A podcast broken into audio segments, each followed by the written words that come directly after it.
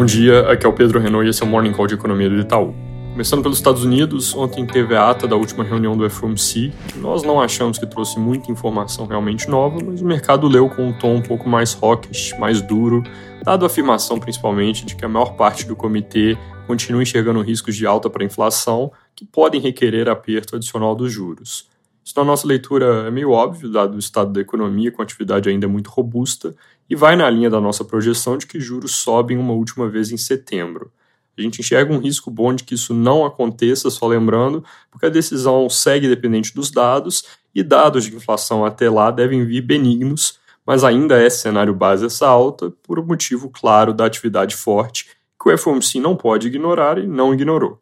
A propósito, a produção industrial de julho, que saiu ontem por lá, veio com alta de 1% no mês, o dobro da nossa projeção, que já estava acima do consenso de 0,3%. Nesse contexto de mercado, considerando a possibilidade de uma nova alta de juros nos Estados Unidos, o movimento global é de juros de mercado em alta, não só por isso, com o índice da Bloomberg, que agrega títulos de governo, subindo para a maior taxa de juros dos últimos 15 anos. Ontem, a taxa de 10 anos dos Estados Unidos foi quase no pico de outubro do ano passado que é o maior nível desde 2007. E aí esse, naturalmente, não é o melhor ambiente para ativos de risco. Hoje é importante ficar de olho nos Estados Unidos em pedidos de seguro-desemprego e sondagem do Fed da Filadélfia. Aqui no Brasil, naquele tema de ontem sobre o Congresso considerar tirar da MP do salário mínimo chamado Jabuti sobre tributação de investimentos offshore, jornais reportam que é nessa direção mesmo que está evoluindo a coisa, com esse trecho que não tem muito a ver com o conteúdo da MP sendo excluído na hora de votar. Lembrando, essa tributação tinha vindo lá atrás como MP só para ela, mas a MP não foi analisada e o governo tentou esse caminho que, segundo as reportagens, tem boas chances de ser barrado. A opção restante seria, a princípio, mandar via projeto de lei e aguardar a tramitação normal dessa, que é uma das medidas com as quais o governo conta para bater a meta de déficit zero no ano que vem. Outras coisas que entram nessa lista para arrecadar mais são tributação de fundos exclusivos e tributação ou fim de JCP, mas esses temas ainda não foram propriamente encaminhados para o Congresso.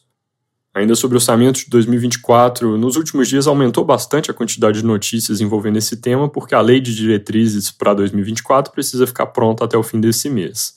Tem os desafios explícitos nessa pauta de conseguir receitas suficientes, tem o ponto de pressão de fazer caber no novo arcabouço certas linhas de gasto, e tem a questão do arcabouço em si, que se não for aprovado a tempo, pode forçar o governo a fazer um orçamento consistente com o regime anterior do teto de gastos, obviamente muito mais contido em termos de despesas.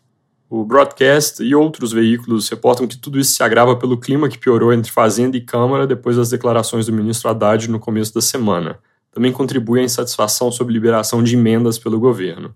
O broadcast cita em matéria de ontem que, ao colocar a possibilidade de votar a extensão da desoneração da folha na semana que vem, Arthur Lira cria um desafio adicional para o governo, porque se o projeto estiver votado antes do orçamento ficar pronto, o governo vai ter que incluir na conta já apertada mais essa linha de gasto, com custo na ordem de 10 bilhões. Obviamente, esse clima pode melhorar se houver a decisão sobre quais ministérios vão para o Centrão, e isso os jornais reportam hoje num clima de agora vai, dado que se não sair hoje ou amanhã a decisão, fica para depois da viagem do presidente à África na semana que vem. Algumas reportagens repetem o que eu já mencionei aqui, que pode haver criação de ministérios adicionais para acomodar os novos entrantes, ou então quem vai ter que ceder cadeira para eles. Valor reporta que o Ministério das Micro e Pequenas Empresas poderia ser recriado para o deputado Silvio Costa Filho, do Republicanos. O Globo, por sua vez, dá que esse deputado poderia ir para portos e aeroportos remanejando ministros para fazer isso acontecer. Fora isso, sobre a Eletrobras, ontem, ao longo do dia, vieram mais declarações associando o apagão ocorrido à privatização recente. O governo excluiu as ações remanescentes da companhia do Programa Nacional de Desestatização, ou seja, vai manter posse das ações que ainda detém, e a Secretaria Nacional do Consumidor, que está ligada ao Ministério da Justiça, notificou a companhia e, em nota, citou efeitos deletérios da privatização. Por sua vez, ontem saiu um parecer da Procuradoria-Geral da República embasando a tese do governo de que o processo de privatização não poderia ter limitado a 10% o direito de voto da União, que ainda detém cerca de 40% das ações.